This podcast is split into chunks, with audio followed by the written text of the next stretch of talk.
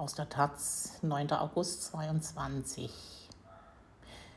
Die Gesellschaftskritik. Unfair für Reiche. Das 9-Euro-Ticket wird eingestellt. Finanzminister Lindner nennt den Ticketwunsch Gratis-Mentalität. Ein Artikel von Larena Klöckner. Alles wie gehabt, keine Verlängerung und schnell weg mit dem 9-Euro-Ticket. Nicht nachhaltig, nicht effizient und vor allem nicht fair sei es, sagt Finanzlindner. Auf Twitter nennt er den Wunsch nach dem Ticket Gratis-Mentalität.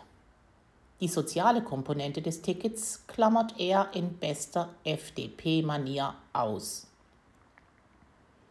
Sollte das 9-Euro-Ticket denn wirklich die Deutsche Bahn effizienter und ökologischer gestalten?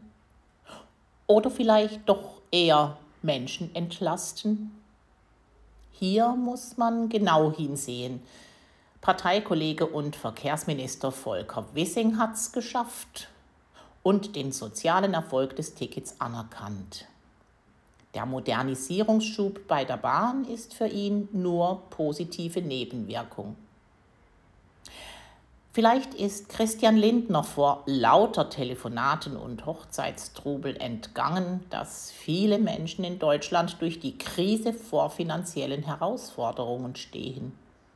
Deren größte Sorge ist nicht die schwarze Null im Bundeshaushalt, sondern die roten Zahlen auf dem Kontoauszug. Nun müsste man glauben, dass eine SPD-geführte Bundesregierung sich um genau diese Menschen sorgen müsste und sich nicht von der FDP am Nasenring durch die Manege ziehen lässt. Vor allem das 9-Euro-Ticket ermöglichte es vielen Familien und Pendlerinnen, auch aus dem ländlichen Raum, nicht nur zur Arbeit, sondern am Wochenende auch an den See zu fahren oder einen Urlaub einzuplanen. Stattdessen müssen sie sich von Lindner, der in seinem Amt über viele Privilegien verfügt, von denen Normalsterbliche nur träumen können, nun eine Gratismentalität vorwerfen lassen. Gerade sie, die in diesem Land gar nichts geschenkt bekommen und oft genug von der Politik nicht mitgedacht werden.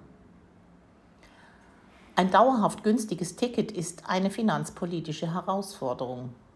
Genau deswegen kommt ja auch niemand auf die Idee, ein Verkehrsmittel derart steuerlich zu bevorzugen.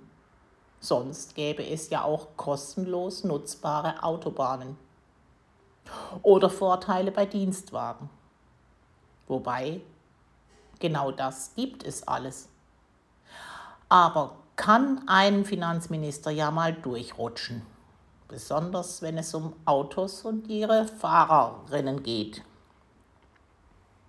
Man muss definitiv schauen, wo das Geld herkommt.